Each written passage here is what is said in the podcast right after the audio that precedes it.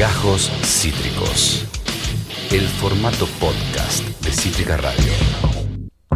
Massa en Washington y una puerta abierta a que las tratativas del actual ministro de Economía con sus pares del país del norte abran la puerta para que haya intercambio de información fiscal. ¿Para qué?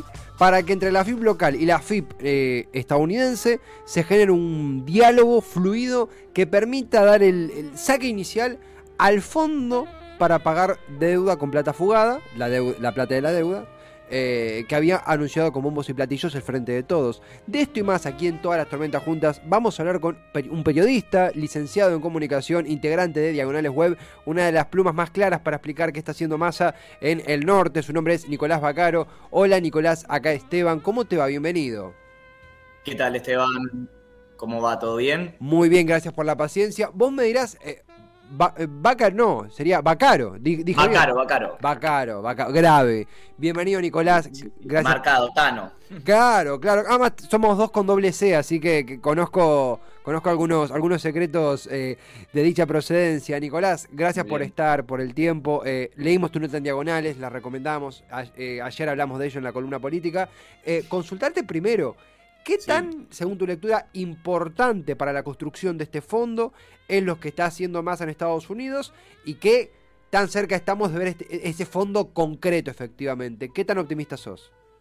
Bueno, eso es una pregunta eh, difícil de responder, digamos. Eh, básicamente, eh, la pauta para, darte la dificultad de, de esa respuesta es el hecho de que esto es un acuerdo que se viene conversando desde hace casi unos 10 años, digamos, unos 10 años, lo, inició las conversaciones eh, Cristina Fernández de Kirchner en su segunda presidencia por el 2012. Es un acuerdo que firmó Alfonso Pratgay como eh, ministro de Hacienda en ese momento. Estaban divididos, el Ministerio de Economía que tenemos hoy estaba dividido entre Hacienda y Finanzas. Eh, se firmó en diciembre del 2016 con la perspectiva de que entrara en vigencia en 2017. En ese momento eh, se discutió y, fue planteado como una posible maniobra de, blanqueo de capitales, ¿no? Eh, recordemos que bueno, el, macrismo tuvo una serie de iniciativas en ese sentido. Lo concreto es que nunca entró en vigencia. Eh, quedó todo en stand-by. Eh, sabemos que bueno, después vino la, la, crisis cambiaria que afrontó el gobierno macrista, el cambio de gestión, vino la pandemia y un montón de sucesos a partir de los cuales se podría explicar que eso quedó como en una agenda relegada para los distintos gobiernos nacionales que pasaron desde entonces. Y hoy se retoma la conversación con ese acuerdo firmado, eh, que bueno, lo que faltaría en concreto para que entre en vigencia sería voluntad política de ambos estados. Ahí es donde está la dificultad de la pregunta, ¿qué voluntad política real habrá de eh, poner en funcionamiento el acuerdo, que en lo concreto significaría ampliar la base imponible del país en algo así como 100 mil millones de dólares, lo cual es un montón de guita, digamos. Eh, sobre todo ese monto entrarían a correr, eh, por ejemplo, impuestos como bienes personales mm. o ganancias. serviría para que el Estado argentino pueda tener conocimientos de fondos de argentinos en los Estados Unidos que no estén blanqueados. Pero bueno, eh, desde los anuncios que se hicieron en estos días hasta que efectivamente pueda entrar en vigencia, hay un abismo. Ese abismo es político. ¿Cuán ancho es? Solamente los protagonistas que están en esas conversaciones podrían responderlo. Lo cierto es que, bueno, volvió a estar el tema en agenda, mm. eh, volvió a plantearse esa posibilidad habrá que ver si las conversaciones de Sergio Massa llegan a, buen puerto en ese sentido. Es interesante lo que vos mencionabas, que a veces se saldea totalmente esta, este saque inicial de esta iniciativa que parte desde el gobierno macrista, incluso en su, en su génesis, con, con ahí a la cabeza, y que de alguna manera pareciera que el Frente de Todos busca capitalizarlo para pagar algo que en ese momento no había, que es la deuda que, vino a, los dos años de eso que vos contabas, año y piquito del, episodio de Pratt Guy que, contabas. Eh, leí algunos medios que decían que más allá de que siempre se supo que Massa tenía eh, eh, buen, buen, buen andar para con los estadounidenses o para con la política estadounidense, había como una sorpresa de que ese andar fue mucho más ágil y más óptimo del que se esperaba. Según tu lectura, ¿esto es así? ¿Massa vuelve con más de lo prometido, con lo prometido o con menos de lo prometido? ¿Qué tan buena fue la gira? Bueno, es interesante la pregunta porque mm, fue una gira buena, eh, con resultados concretos, pero al mismo tiempo con cosas que todavía no se terminaron de cerrar, ¿no? El, si se quiere, lo, mm, el objetivo de máxima de la gira de Sergio Massa por los Estados Unidos era traerse la aprobación del Fondo Monetario Internacional de lo que sería la nueva revisión. ¿sí? Recordemos que el acuerdo con, el FMI, que fue refrendado por, por el Congreso Nacional, implica revisiones trimestrales en las cuales el organismo va de alguna manera monitoreando el cumplimiento que eh, la economía argentina eh, va registrando a ciertas metas que están planteadas en ese acuerdo.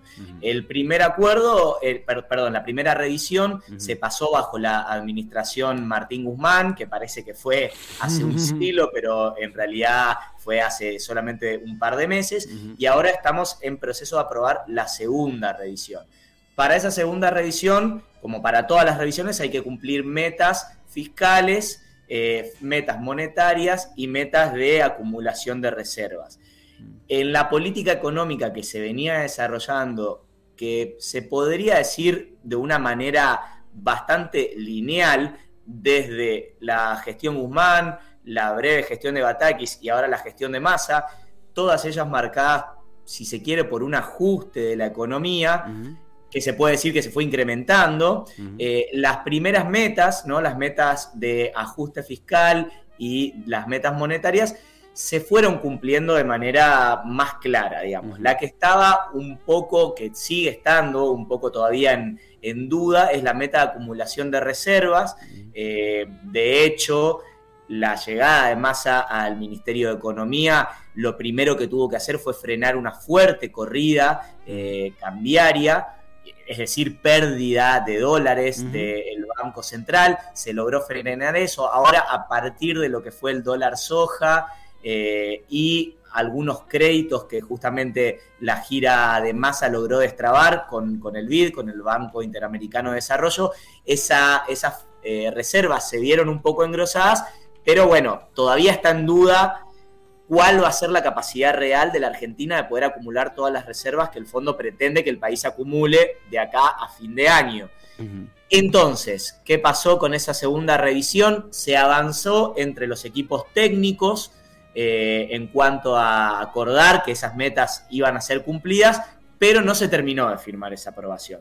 Lo que se dice es que podría llegar la aprobación final durante esta semana, más hacia el fin de la semana, sería el gol máximo de, la gira de masa. Pero bueno, por otro lado, como decía recién, se lograron destrabar algunos créditos que el Banco Interamericano de Desarrollo ya tenía aprobados, pero todavía no se destrababan. En concreto, unos 700 millones de dólares para lo que queda del mes de septiembre, unos 1.200 millones de dólares más para el resto del año y se están conversando la posibilidad de, otros fondos extra, más unos 1.800 millones de dólares para el año que viene, que es un año electoral, eh, no, no está de más remarcarlo. Así que en ese sentido podemos decir que fue una gira exitosa de masa, que además también eh, mostró mucho músculo político, si se quiere, en el contacto con sectores privados, lo cual no es un dato menor, porque hasta ahora venimos hablando de organismos de crédito internacional. También hubo muchas reuniones con privados, con mineras, con eh, petroleras, eh, hubo reuniones con la US Chamber, que es la, el, máximo, digamos, organismo que nuclea inversores privados del mundo, siempre buscando incrementar inversiones en el país. No cayeron anuncios concretos, pero bueno, se mostraron esas reuniones se mostró un aval político muy importante de parte del sector privado y de los Estados Unidos para Sergio Massa, que se trajo algo que Guzmán no tuvo en sus eh, dos años y pico de gestión, que tampoco tuvo Silvina Batakis, que fue una foto con eh, Janet Yellen, mm. la secretaria del Tesoro estadounidense, mm. algo así como la ministra de Economía, eh, también con David Lipton, un asesor especial del Tesoro, que fue uno de los hombres más importantes en el crédito que el FMI le dio a la Argentina durante la gestión de Mauricio Macri. Por lo tanto, te lo sintetizaría como que se lograron ciertos créditos que ya estaban aprobados pero no se destrababan, se volvió a poner sobre la mesa la discusión sobre este acuerdo de cooperación tributaria entre la FIP y la IRS estadounidense y se mostró mucho apoyo político de los Estados Unidos a lo que viene siendo la gestión económica de masa, coronado con la, bueno, la declaración de la propia Cristalina Georgieva, ¿no? Que es felicitó a Massa por sus gestiones económicas, etcétera.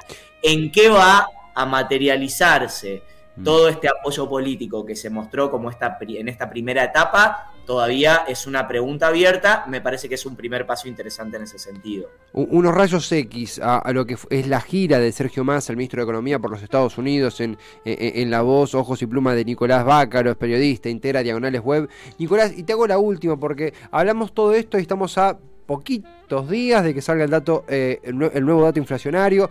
Igual lo sabe mejor que yo. De repente todo el trending topic de más en Estados Unidos se desbarata cuando seguimos con salarios que no le ganan a la inflación. Eh, hay eh, cuestionamientos sobre la política económica doméstica, si bien la política es macro y micro y hay que verla como algo integral, pero estrictamente doméstica.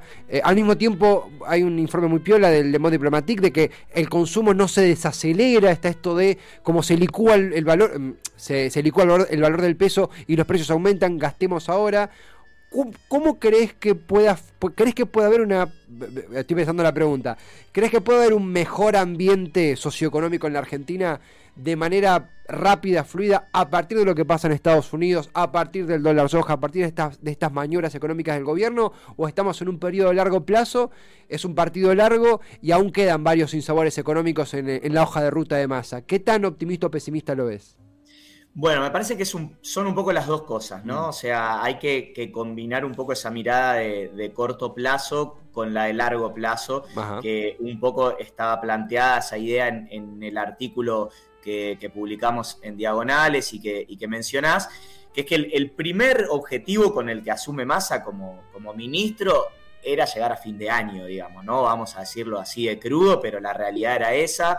Eh, en ese momento eh, no solamente teníamos una inflación que después se terminó registrando como del 7,4% mensual, sino que había una corrida muy fuerte contra el peso, el Banco Central se estaba quedando sin reservas y ese es un dato muy importante para la economía argentina. No hay posibilidad de sostener una política económica redistributiva, con capacidad de contención a los sectores más vulnerables, con política de acuerdo de precios, etcétera, si la Argentina no tiene reservas, ¿no? Mm. Sin reservas no se puede bancar ninguna política económica. Y esa era la variable que estaba siendo cuestionada, que estaba siendo fuertemente atacada en el momento en el que Massa asume como, como ministro. Eh, desde mi punto de vista, Massa empieza a ordenar esa situación más desde la política que desde la economía, que también era otra idea que planteábamos ahí, que la propia Cristina Kirchner lo dijo varias veces, ¿no? Reflotando esa vieja frase hecha de es la economía estúpido, esa frase norteamericana, pero que bueno, Cristina eh, eh, volvió célebre invirtiéndola, diciendo, o no sé si invirtiéndola, pero cambiándola, diciendo es la economía, pavote, eh, una, un conglomerado de industriales, explicando que, bueno, es la política de alguna manera la que ordena la economía. Massa empezó con movimientos reestructurando la deuda en pesos, que también se estaba haciendo una bola un poco incontrolable, mm. frenando esa corrida, intentando eh, lograr acuerdos con sectores, por ejemplo, el que se logró con ahora con el dólar soja. Me parece que son todos movimientos que lograron enfriar un poco el volcán. Claro. Deja de ser un volcán, no deja de ser un volcán, ¿no? o sea, estamos parados sobre una inestabilidad importante. Esto puede cambiar minuto a minuto. Las reservas con las que cuenta el Banco Central no es que se eh, ampliaron de una manera eh, muy cuantiosa, si bien entraron unos 2 mil millones de dólares la semana pasada por el dólar soja, se calcula que en septiembre se puede superar más o menos en mil millones de dólares el acuerdo inicial, que era de 5 mil millones de dólares de liquidación, es decir, que haya unos 6 mil millones de dólares genuinos, nuevos en el Banco Central. También a eso hay que restarle lo que se va por importaciones, es decir, hay un montón de cálculos que hay que ir haciendo. Esto va muy minuto a minuto. Claro pero me parece que se despeja un poco el panorama de acá a fin de año. No vamos a estar en el mejor de los mundos, pero sí es posible que se esté en una situación un poquito más estable de lo que fue julio, agosto, y que permita para el oficialismo avisorar un 2023 un poco más favorable, ¿no? Después, bueno, hay que verlo en la cancha esto, todavía son suposiciones. Nicolás, ha sido un placer inmenso conectar por primera vez, seguro la primera de muchas. Escribís en diagonales, ¿dónde podemos leerte, además de en diagonales, seguirte, lo que quieras decir para chivear, para cerrar? El micrófono es tuyo. Bien, buenísimo. No, Diagonales es el, lugar donde, donde trabajamos, donde publicamos eh, todas las semanas. Pueden seguirme también por Twitter, mi cuenta Nico-Bacaro, eh, pero fundamentalmente también ahí siguiendo al portal eh, van a estar al tanto de todo lo que vamos publicando y bueno, seguramente tendremos más encuentros, así que ahí, ahí estaremos aportando. Nicolás, gracias en serio, fuerte abrazo y buena semana, nos conectamos en la próxima. Igualmente, muchas gracias, buena semana para todos y todas. Lo mismo, placer, Nicolás Bacaro, digo bien, periodista, integrante de Diagonales, aquí en todas las tormentas juntas en Cítrica Esto fue Gajos Cítricos. Encontrá los contenidos de Cítrica Radio en formato podcast en Spotify, YouTube o en nuestra página web.